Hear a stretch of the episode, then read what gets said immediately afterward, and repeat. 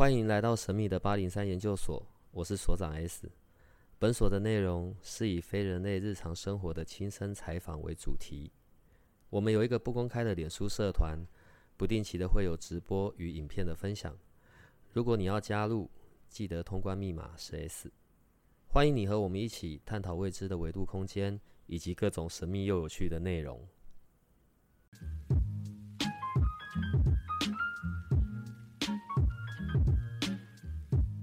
呃，讲到关于宫庙的文化，对，你会想到的是什么呢？呃，可能你会想到的有出巡啊，然后吉星啊，然后呢，呃，就是扛轿子啊，然后还有那些神明的雕像之类的。对，当然我们没有讲到主神是什么，全部涵盖在这一切的，其实就是庙宇。你知道，在在台湾，这也算台湾之光吧？对，因为他在媒体上，不管是呃商周啊，然后或者是一系列的报道、新闻的报道里面，都有在讲，这是亚洲唯一的一个产业之王，也是唯一的一个产业，就叫做盖庙。我小时候想到的盖庙，就是可能要花很长的时间，然后这样搭阴架，然后可能一盖就是好几年。对，当然看跟庙的大小有关，然后水泥、钢筋这一些的。你知道吗？原来盖庙是模组化的。好，前面要先讲这些背景，我等下很多的细节，我想留给我们今天的老朋友自己来说。说是老朋友呢，因为他很早的时候就已经有来过了。但是这一段时间呢，嗯，等一下让他自己讲，他去忙了些什么好了。人又长高了，人也变黑了。好啦，今天我们请来的是我们的香香公主啦。在我们刚刚所讲的这样子的一个专门在亚洲盖庙的公司，其实你们涵盖的范围不不仅只只有亚洲嘛。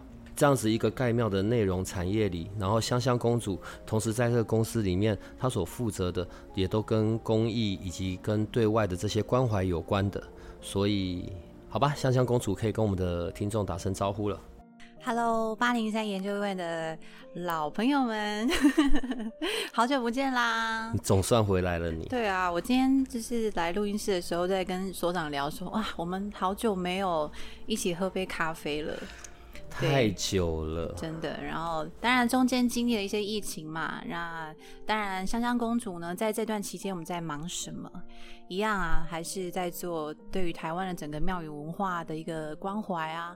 然后跟就是去看看到底呃偏乡呢，还有这些神明，他到底需要呃服务的东西有什么？我到底还能够替这个台湾的庙宇界做出什么样子的一些贡献呢？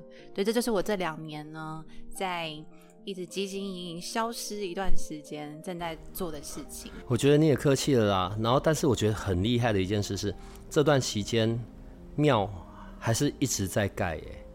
呃，我们现在有很多的新同学的加入，对，然后有更多的人是听得到我们节目的内容。那我想问一下哦，这样模组化的盖庙，好，我不要讲那种占地几百平的大庙好了，就讲一个二三十平的庙。假设我有地的话，这样盖一间庙要多久？你是说用我们公司的方式吗？像像这样二三十平的庙，假设说是以现场盖庙的速度，可能半年至一年还未必盖得起来，但是。如果大家有 follow 我的那个 Facebook 的话，就知道我有一个 slogan 叫做“一杯下午茶的时间，帮你盖好一座庙”。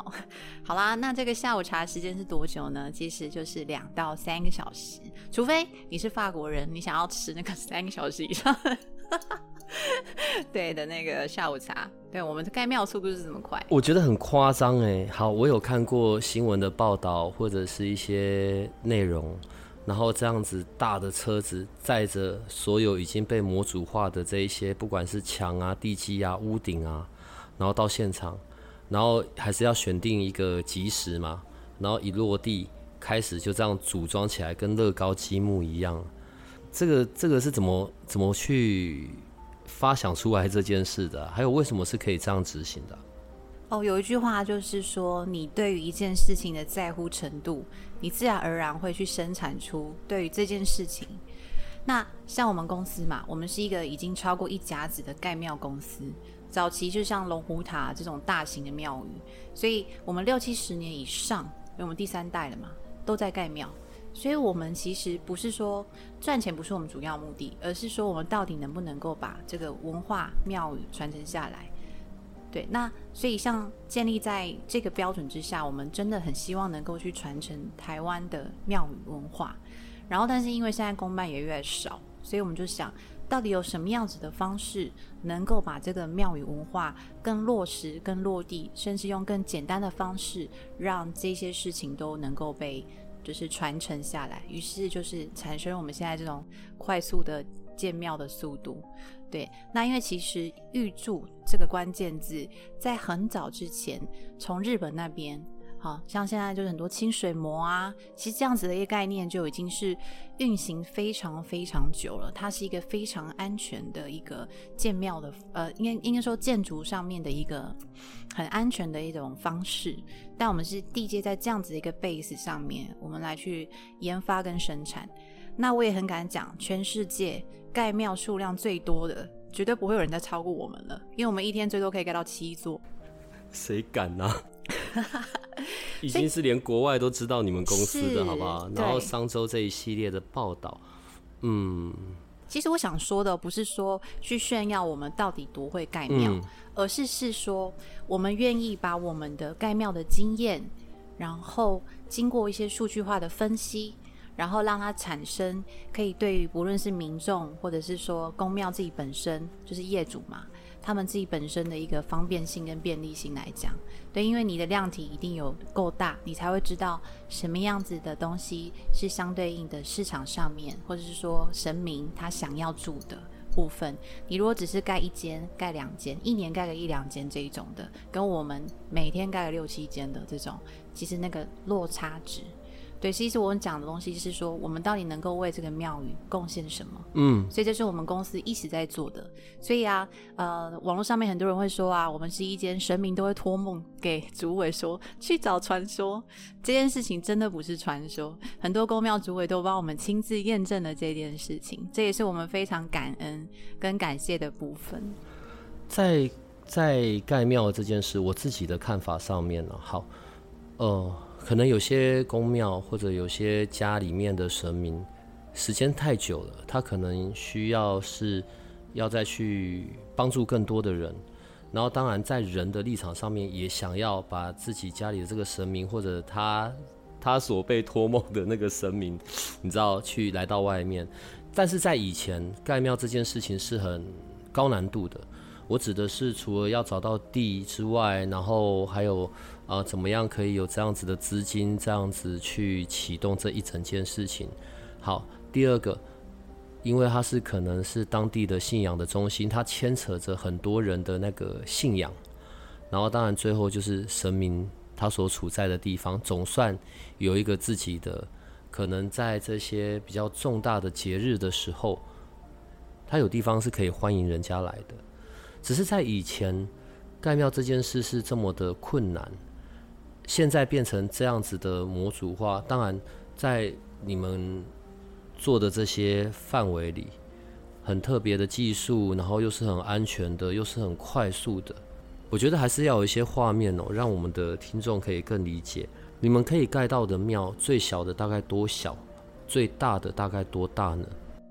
我们盖的庙最小。嗯，是大概一个人，大概一一两平的空间这么小，那高度大概是到嗯，如果你是像我身高大一百六十八公分嘛，大概到我的腰部这边这么小间，对，那最大的就是二十平，二十平的范围的庙，那大概嗯，就是一个套房加上厕所的大小，这是我们有干的庙宇的一个范围。对，当然，其实现在我们也有在做更大的部分，就是以组合的方式，例如说，哦，我想要二十平，呃，我想要六十平的庙，那我就是直接给你三间我们二十平的庙去做组合的方式去做生产。但其实我想要分享的是，有发现其实台湾是一个很神奇的地方，它不大，但是它非常具有灵性。无论是我们有很多山，有很多山神，还有全世界最多的土地公，是不是？甚至土地婆，对这些东西，其实你说真的需要大庙吗？我要来这边简单分享一下，其实道教跟佛教的差别在哪里？你有没有发现佛教都很大，佛寺都很大？原因是因为这里面有许多的出家众，以及有一些人他有这个需求，需要去到那个地方来清静一下。但道教呢？其实道教一间很灵的庙，你说真的是连大甲镇南宫它真的大吗？对，它其实也没有到非常的大，但是它非常的灵验。所以在道教的文化里面，庙不在大，五脏虽小，麻雀就是对，麻雀虽小，五脏俱全啊。所以其实这个庙它在道教文化上面不是大就好，而是它有多大的一个愿力能够去协助。那所以你说道教的庙为什么到处都有？这个原因就是在于说，其实我觉得道教的庙，它是更像地方的村里长的概念，它可以去服务，跟更贴近民意。所以啊，你看很多公庙是不是都有办事？嗯，因为像我很多客户啊，就是啊，不要讲客户，就是我们的公庙主委，我服务过的，他们其实每周都会有一个，这叫做我都说这叫灵性诊疗，就是问事嘛。真的有多少人，他在内心很空虚、很需要帮忙的时候，可能家家里的人离癌啊，或是遇到了一些不可抗的事情，内心空虚的时候，都是这些生命在你离离你家很不会很远的地方，在近距离的关心你，就像临界的临界的那个村里长一样。对，刚刚讲到跟庙的大小无关，而是这一个愿力。我觉得很多庙的很多庙的盖起来是需要很多人的共同的 加持。对我用“加持”这个字，因为出钱、出人、出力，然后要经过一段很长的过程。我是说，真的在庙盖起来之前。可是另外，我也发现，在这些年来，以往我对庙的主委。我会想到的大概就是年龄稍长，大概就是像我这样或者再比我大一点的，留着胡子啊，然后穿着什么汗衫这样子。对，然后可是现在却反而有越来越年轻化的趋势，就是有一些年轻人可能三十出头岁啊，然后去想办法集结在地的力量，然后或者是呃，反正那个你知道，我我觉得这是一个很蛮辛苦的一件事，但他们却依然让事情发生了。这样子的年轻化的一个一个趋势啊，是呃，这些人都是因为被托梦要盖庙，还是本身的那些职责？这让我想到一个关键字，叫做重大使命呼召。嗯哼，那很多玩游戏的人就会知道说，哎，好像你会人是需要被使命，或是被呼召、被召唤的。那在就是所长在讲这件事情的时候，我想到就是近期的一个我的工程，对，你知道那个是在这个故事是发生在桃园的红毛港圣母宫啊，旁边很漂亮，有海景，对啊，那个如果想去的朋友，到时候请所长麻烦放一下他们的 地址，真的还蛮适合去走走看看。他们是一群平均年龄两千年的。非常年轻的宫庙主委跟团队，好，通常故事说到这里，接下来旁边就说啊，他们一定是扮的奇奇怪怪、很很很怪啊，然后很奇花这样子。嗯，但没有啊。如果你到他们的那个粉丝专业上面去看，他们真的所有的仪式都做得非常的坚持传统到位，再加上一点点创新。那每一个人年纪，我就说嘛，平均两千年。有没有突然觉得自己好老？有没有？你现在讲这个，我不是更悲伤吗？所长突然变成阿公这样子。对，那他们这个，他们这个庙，我们帮他拍了一支影片，因为他他这个团队真的就是我一直在找的所谓的把庙宇文化传承跟留在世界上的一个很好的样子。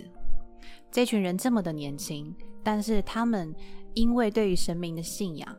对于台湾庙宇文化的支持，所以他们团聚在一起，然后他们并没有摒弃，像因为现在很多人嘛，就是摒弃了很多传统的东西，但他们依旧是把美好的这个部分、文化的部分流传下来，但是依旧是能够借由创新的方式，无论是可能也许是社群啊，或者是说其他的方式，让这个就是嗯神明，因为他们的拜的是那个李妈跟三太祖嘛。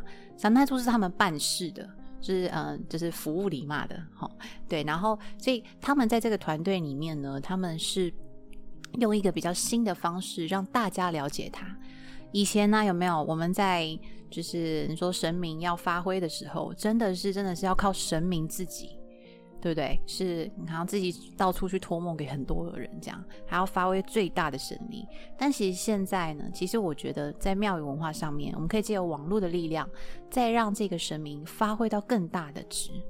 对，那这个团队里面，我说拉回来讲，我说很感动的部分是，这群年轻人真的都不马虎，因为我有帮他们拍了一支影片，然后再讲他们的一个故事。那我觉得它里面有很多的一些一些关键点，是我觉得可以跟听众朋友这边来做分享的。第一件事情是。其实他们原本就是刚才所长讲的这个庙，它就是在家里面。一刚开始，也许是他们的家神，好，然后是因为因缘际会而结识到的一个庙的，也许是分灵也好，或是自己去被托梦来请来的神，慢慢的帮助了他们家的附近邻居哦，有可能方圆几百里内的这些信徒。帮他们解决了一些他们的民生困扰跟心灵空虚的成分的一些事情，慢慢的他已经发挥到他已经不能在家里了，就有点类似说以前的里长，慢慢的可能就必须要去当行政院长的这种过程。所以当一个神明他需要，或者是说他觉得他已经准备好了，他需要去照顾更多的信徒的时候，他就往外去。那这群年轻人呢，其实当时找上我们的时候啊。他是说大概两三年前吧，他们的李妈就托梦给他说：“你要去找一个阿公，那个阿公就是我们的阿准哥，就是我们的董事长盖庙的。”他说：“你去找他帮你盖。”这样，然后他们一刚开始还说那叫什么，然后他们在问世的时候就写了“传说”两个字。他说：“哈，是传说对决吗？是那个打电动的吗？” 你干嘛？不争气的笑了出来。嗯，他们还就是很疑惑，想说。是是那个打电动的传说对决吗？又不是不是，是传说艺品。这是一家就是深耕在台湾本体本本土啊三十年的一家盖庙工厂。那时候他们就是整台游览车哦，整个团队来到我们工厂来。当然呢，他神明也来了，带着神明去啊。是，通常其实都会神明会跟下来，所以我们会希望这个公庙主委来到我们工厂，让神明自己去了解一下。对，但我们其实从比较人性化的角度来看，神明一定不会要他的信徒太累的，所以为什么会托梦了？我们都开玩笑说，因为我们让他的 让他的信徒很简单，可以完成盖庙这件事。这件事情我刚好提到嘛，前面以前盖庙要多难呢？你连图都不会画，你要怎么从第一笔就是去找到师傅？第二件事情是找到工班。这些事情其实我们全部都是一条龙帮你包到好。我们其实本着一个心呐，我们让传承信仰这件事情变成非常简单跟单纯的事，我们就聚焦在于我们的心就好了，让我们的信徒可以花最少的力量得到最大的支持。对，那所以其实再拉回来讲，就是这个桃园红红毛港圣母宫，他们这一群就是年轻的宫庙主委，其实他你在他们的粉丝专业上面，其实都可以看得到他们定期的办事啊，然后还有一些活动啊，其实都是非常非常不马虎的。那大概两三年前，他们决定要盖庙的时候，然后讲到他们来到工厂嘛，然后来到工厂之后呢，其实哎，神明就是有感召到这件事情，就要让这件事情来去被落地跟执行。对，那其实，在影片当中，公庙主也后来也是非常感谢我们的那个阿公，就是我们的阿准哥。对我觉得他就是把他一生都献给了神明。对，然后最主要也是希望能够他借由他自己的一份力量，然后来让这些跟我们有缘的年轻的公庙主委，不然因为其实哦，我们说这么年轻，要能够这么快的把一间庙的事情。完全落地去执行，这真的是很需要一些实务上的经验也好啦，或者是说得到很多人的一些支持。那桃园红毛港圣母宫这个呢，是他他们是一对兄弟，对，然后他的爸爸也是都是在这个里面，就是同一间宫庙的里面的人。这样，我觉得他们在互动上面也好，那或者是说跟他们的信众的互动上面也好，我觉得都好亲切哦。你可以感受到那种，就是你要讲世界大同有点夸张，可是，在那个氛围里面，比如说我们在一起，呃，在一起看安装、看吊装，因为其实很多人喜欢看我们吊装的过程，就是庙在天天上飞的那几秒钟，是大家那个手机影片从来没有停止过的一些瞬间，美好的瞬间。对，所以你看到他们整个。在安装的过程，然后他们共同讨论，然后共同护持的过程，以及他的父亲给予他年轻这么年轻的公庙主委这么大的授权。去成就这件事情的这个感动，我觉得都是，就是让我为什么会消失个两年，然后没有 没有来跑，没有来找所长。我一直在去看有多少的庙宇是需要这样子协助呢？到底能够我还有多少？就是我的有生之年，我到底还还有这个机会去接触到多少这些需要被帮助的庙宇呢？你知道你刚刚讲到协助两个字啊，嗯，我日常遇到的，然后当然就是正派的，然后都是这样子的。有信众团，然后在在一起顾着的，对，然后很小很挤，要在巷弄里面找到一个安居乐业的地方是很辛苦的。好，所以盖庙能够有自己的一个地方，能够有自己的一个庙，变成了是这些信众或者是这一些追随的人最大的心愿的。我我就借这个呃红毛港圣母宫做做例子，让我来问一下好了。如果我什么都还没有的时候，譬如我就是在家里，我有自己的一个呃就是家庙嘛，家里面的神明，可是我知道我得要为他来盖庙这件事，那我要怎么开始呢？我我没有地，我没有钱，可是我又想要为他有点庙。那在你的专业的建议上面，它的路径应该会是怎么走的呢？讲到这一段哦，这个大概就是你最常在辅导的事了吧？实话说，这这一个阶段所所长问的问题就是一一两句话，但是我可以讲，可能讲个三天三夜。但是如果把它用一句话来说明的话，就是来找我。好啦，大家简单分享一下哈，就是假设说你是先从这个家里面的家神开始，那就刚才讲的故事嘛，红毛港他们李麦要开始好好的发挥的时候，这个时候可以怎么做？第一件事情，其实我用比较简单的概念的方式分享好了，你要先有地。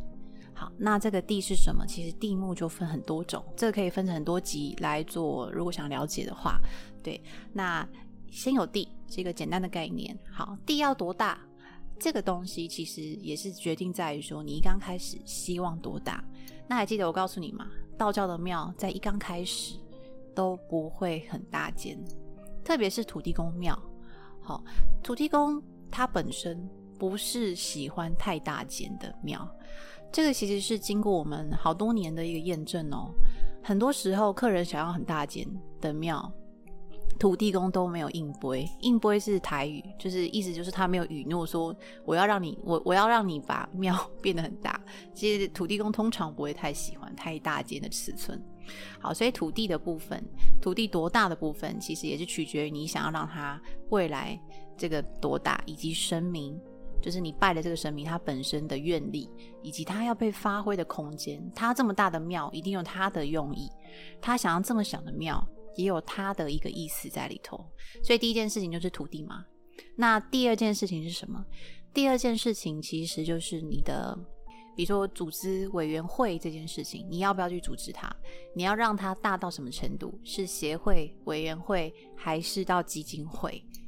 就是你会不会有这个意识跟？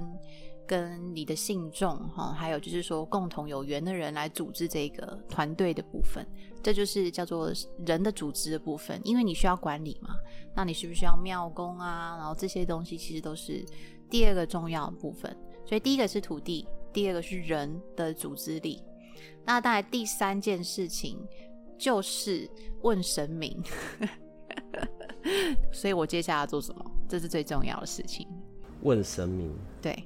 这件事情我会这样讲，就是每个神明他的需求真的不太一样，所以就这三件事情。红毛港圣母宫看起来就是只是用看，就很颠覆那个想象，小小的，不是很大，我我我这样看影片，还有上那个粉砖去看十几平吧，我是说整个的建筑本身，但是依然是美轮美奂，然后那种庄严呐，然后那个很，你知道那个很难想象是这样子的去去组装起来的，组装是我用的字眼啊，其实不应该用那个字眼，对，然后当然这中间还有他那些呃神明。就是到位置的那些过程，还有他们过去所有做过的事，就是这些很遵循古礼的，然后不管是办事啊，然后就是从来都没有马虎。呃，在这些过程里面，在你这里，你提供了他们些什么样子的协助呢？除了盖庙这件事之外，哦，提供他们其实就是就像刚才所长提到的嘛。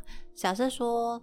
他们一刚开始，其实是先从家里面的一个，就是说家家庙开始要往外延伸的时候，其实就会开始遇到蛮多的事情，土地嘛，然后再是人的人事的部分，然后第三呢是神明自己的指派部分。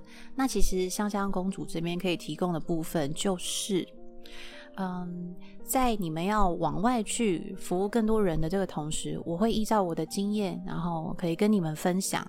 比如说，你们取得的土地，也许可能是水利地啊、建地啊，或者是租地，大概会依照我们实物性，然后分地区，那它是不是能够搭配可能建筑师，来让它成为一个合法或是相对合法的一个路径去走？对，因为你总不希望你的，因为我没有遇过以前的实物案例哦，盖好的隔天被拆掉，那还好，我们可以先移回移到别的地方去，不然你去想。这个虽然我们的产品不贵，但是你说一个花个三百万的东西，隔天被拆掉，你会不会觉得很可惜？啊，现场盖的庙是不是就是只能直接被拆掉呢？对，好，那所以其实这件事情就是我在跟我的就是有缘人，就是我们的客户这边会先做分享的部分。对，那再来的部分就是说关于庙宇啊，你可以怎么样去做？例如说一些换花啦，然后这些庙宇每天 routine 就是重复性的事情，我们可以朝着什么样的方式去做？那因为现在我们也有团队，针对像这样子的中小型庙宇，我们提供的是一个服务，就是你不需要再请庙工，但是我们就会直接帮你把庙宇里面每天要如听的大小事一手来去做包办。那包含就是还有初一十五啊，我们可以搭配这个食物银行，我们送爱到偏乡去。那目前也是有在规划这个医疗团队的部分，可以做一些呃针对庙宇的义诊，我们可以服务到更多的人。所以你这两年忙的事真的有够多的。除了这一些，你看我们现在刚刚现在又讲到了食物银行，还有义诊的这个这个事情，这些东西为什么需要跟公庙的这件事结合在一起呢？这个故事呢，又要讲到宫庙的起源。宫庙的起源，通常其实我们先讲土地公好了，先不讲其他神明。土地公、土地婆以前的角色就张福德嘛，他们以前其实是地方的税务官，然后他们非常的在意，就是说，哎，他的这些所谓的村民，他们的一些生活大小事。特别是土地公，他好关心哦，就是大家的身体健康啊，然后大大小小的事情啊，有没有赚钱呐，泛指他管得到的范围，都是他里面他里内的事情，就跟地方村里长一样。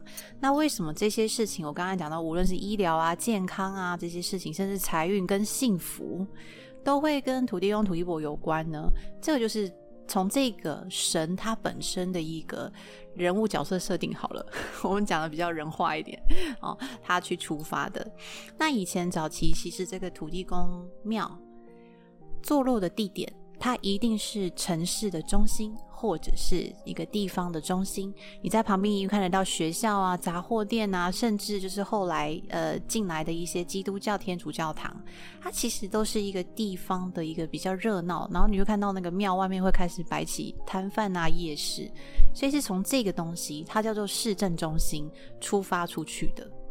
那其实我现在正在做的事情，只是再回到以前庙宇的一个功能，嗯，叫做它是地方的一个。呃，聚会的中心，然后村里长替大家服务的一个中心，只是把这个以前传统的事情，以创新的方式再把这个爱找回来。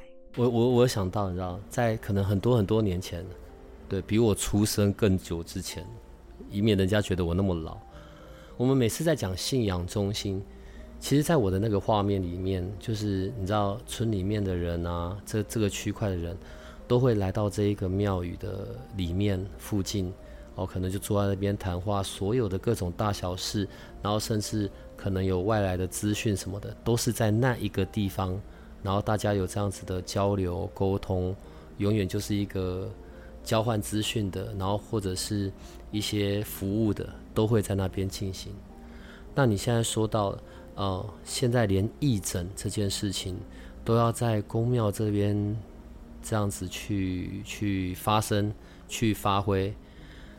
全台湾这么多的庙，哎，你你打算要花多久时间呢？那我就刚才跟你聊嘛，我觉得这可能至少是个十年的计划。嗯，但是当然，如果我可以号召我的小伙伴们，嗯，来一起让这件事情更快速的凝聚大家的力量，我相信它十年内是可以值得期待的。哎，各位听众，我讲各位研究生。香香公主不是那一个公主，你知道吗？不是那个迪士尼公主的公主，是宫庙的公公主。对，你可以找到她的粉砖香香公主与她的出巡小伙伴。好，既然讲到这里，我严重怀疑呢，你是很特别偏爱土地公、土地婆，对不对？你那个很明显，你知道吗？好，香香公主与她的出巡小伙伴，每次可能就是你会带我们去一些很特别的庙宇。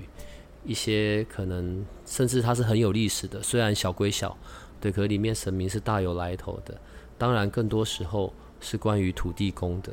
我我一直觉得，可能土地公是跟我们生活最贴近的神明了，管区嘛，然后在地所有的讯息他都会知道，他都会照顾。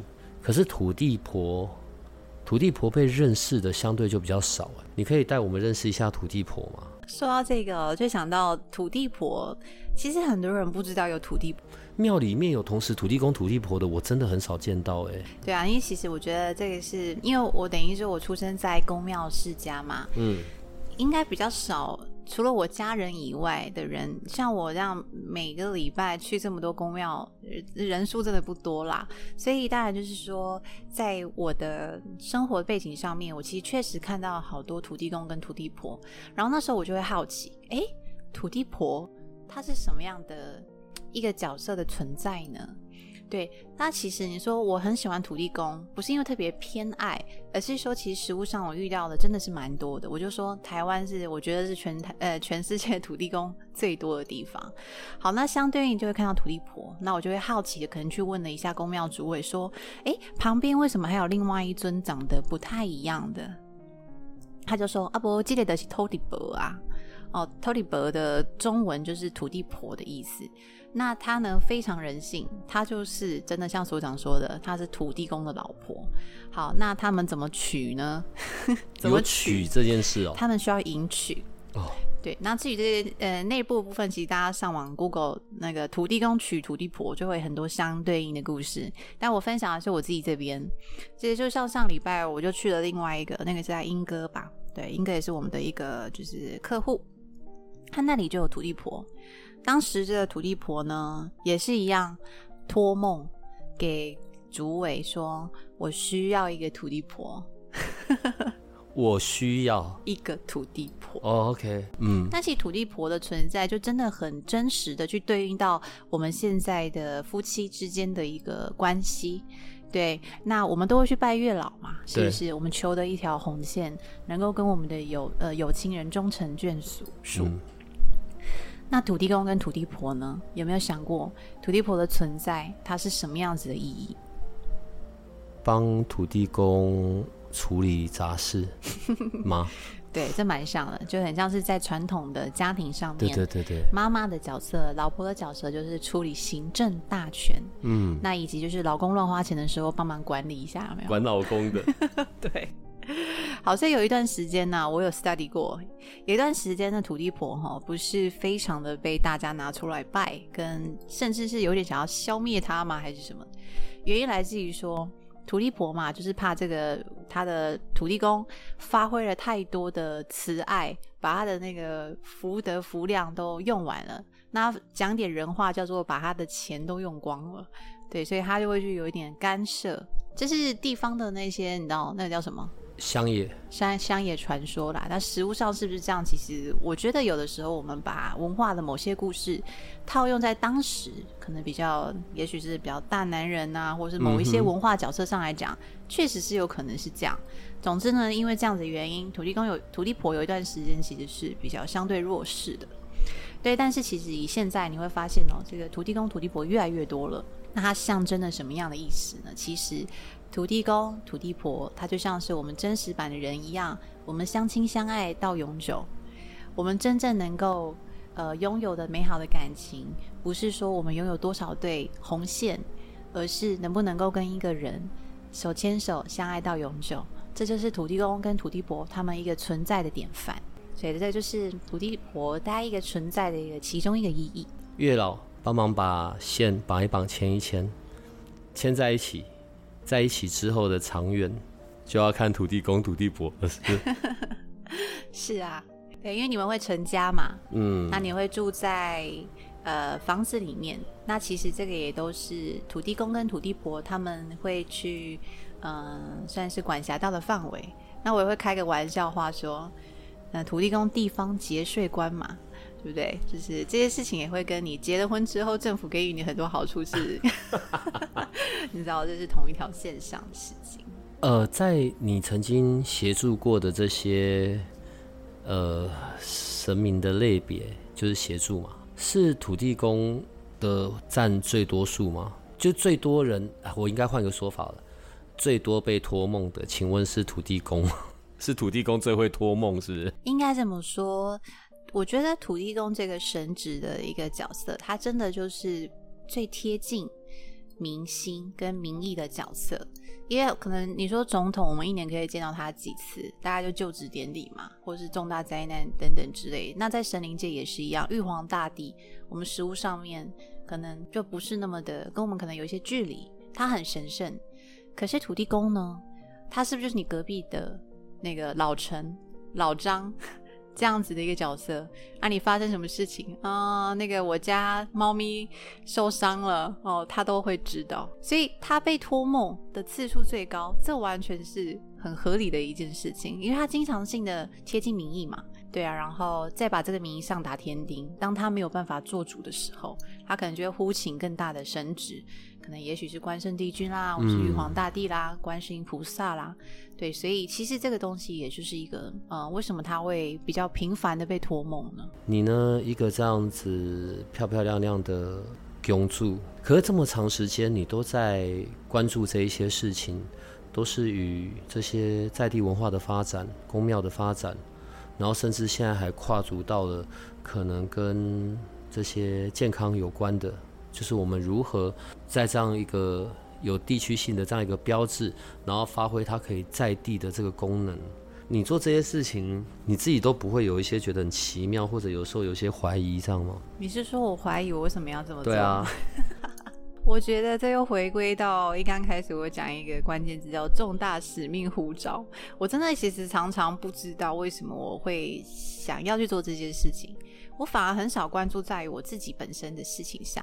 但是对于这种台湾，我觉得有时候不只是说我家家族就是在做这个，而是我觉得在我的内心最深处的那个那个我自己，我会希望，假设说我有这个机会来当人，那我一个人的力量，我到底能够嗯用如何用最好的方式回馈给社会呢？因为我觉得其实在我我觉得我成长过程当中，社会回馈给我的的的事情，其实都是我很感恩跟感谢的。我觉得用一句话来形容吧，就是我觉得我想要做到回馈，即便你可能觉得我好像很年轻吼，然后做这种老人家的事情，我觉得因为你的心一直在想的这些事，嗯，所以你自然而然你会去吸引吸引力法则嘛，吸引到真的跟你一样想要去做回馈社会这些事情的一群人，来共同的把这件事情让这个愿力被发生。所以其实我从来不怀疑耶。我只觉得这件事情才是我人生该做的事。我如果能够好好的把这件事情做到传承，并且让台湾成为一个神明保佑你健康嘛，人家神明会去求三件事：健康、财富、可能平安。健康以前就是靠神助，那我现在香香公主这个角色，希望能够帮助神明发挥更大的力量，让人真的产生长寿，让台湾变成长寿村，那我就想，它就是结合医疗了，让它不只是神助，而是真的有神助。嗯，真的有神助。对，有神助。对，所以我们会找到好的医疗团队来针对这些偏向弱势的地区，借由这个公庙的力量，让它有一个，我想说以前公庙的这个功能嘛，让它又重新回归到一个服务乡里的功能。不只是说，呃，这是一家土地公庙，然后每天持续性的只是 routine 这样子一些事情，是让它真的能够被落地，发生一些能够关怀社会、关怀弱势的一个方向去做。那我觉得这也是我觉得我存在的意义。最后，我还是想要用人类的角度问一些问题。如果我譬如说我自己在我住一楼，好，我有个小庭院，所以那表示我有地嘛，然后呢，我就要。盖一个小小的，就是可能里面只有放土地公啊这一种的，这种可能我们路边很常见的，就那个不是很大的，它比较像是就像你刚刚讲的，它可能大概就是大概一百公分、一百几公分左右，就只有一个很像呃庙的一个小建筑，但是我里面就放土地公。如果像这样子的，我大概要花多少钱啊？因为这个就我不需要有什么管委会之类的吧，我自己很开心的摆可以吧？你自己就是管委会这样？对对对对对对对。哦，就是如果假设说是像这种小小的、最简单的方式，就是八万块帮你盖到好，那你要想说，它不是只有一个没有钢筋水泥预制哦，这些东西都有。对啊，在这个这样，它就可以有一个房子了。是在物价这么通膨的时代，我们依旧秉持着土地公他托梦给我们董事长这个指定的价格，我们真的是依照神明的指示在做事情。嗯，呃，关于神明，尤其在台湾，我觉得这些故事真的太多了，而且在你身上有更多的那些各个不同的地区的在地的故事。你的足迹是到处跑的嘛？什么花莲、台东啊，基本上全省到处跑，连外岛都有。然后这些不同的神明，然后还有一个花莲的刀的故事嘛，对不对？那有空再再跟听众朋友分享。你之后呢，都会固定的出现在这里了，然后每次来都会为我们带来一间不同的庙宇，而且你你为我们讲的这些故事，都不是那一种啊我们耳熟能详的那些大庙，反而很多都是那些很在地的关怀的。我觉得之后你嗯，你有很多这些故事要来跟我们分享。嗯，是啊，那个像我的信徒啊，我的小伙伴们，他们其实都很有默契。他们来到我的就是社社团里面，其实要听的都不是他们已经知道的事情，嗯，而是这些在地方庙宇，无论是土地公好了，其实也有其他像是李骂啦、三太子啦，哦，这些是他们不知道的故事，然后去缔结好的缘分。我们在云端在社团上面，我们就可以知道了。那你想要认识这么多你不知道的庙宇故事吗？那就记得想到香香公主喽，嗯让我为你说故事。所以之后你就会固定乖乖的来说故事。不好意思笑出来。不可以再这么久了。呃，最后问一件事，你们盖过最远的最远的庙在哪里啊？天哪！最远的。你说的最远是台湾？台湾之外？台湾之外，新加坡、马来西亚、哈尔滨、泰国。地理不是很好，哪一个比较远呢？都日本。嗯，其实美国跟那个什么，那个马尔蒂夫都有人询问。真的从台湾把这些东西运去那里啊？是有人说他想要放在冰岛，其实我们是可以做到的。只是我就问说，放在冰岛要干嘛？我希望有那么一天，在我们都还活着的时候，然后会看到你说的盖在月球上这件事啊。是，这是我最大的心愿。大家初一十五的时候，让我们的小伙伴们可以一起盖庙到月球。哎呦，好了，很开心你终于回来了，时间也到了。反正之后你都会固定来，我想对于我们的研究生们都是非常开心的。那我们今天就到这边喽，好，可以跟我们的研究生们说拜拜了。呃，八零三研究院的小伙伴们，下次见喽！拜拜拜拜拜拜。如果你喜欢我们的节目，请多帮我们分享，并且鼓励订阅，让八零三研究所可以持续成为你探索灵能世界的另一只眼睛。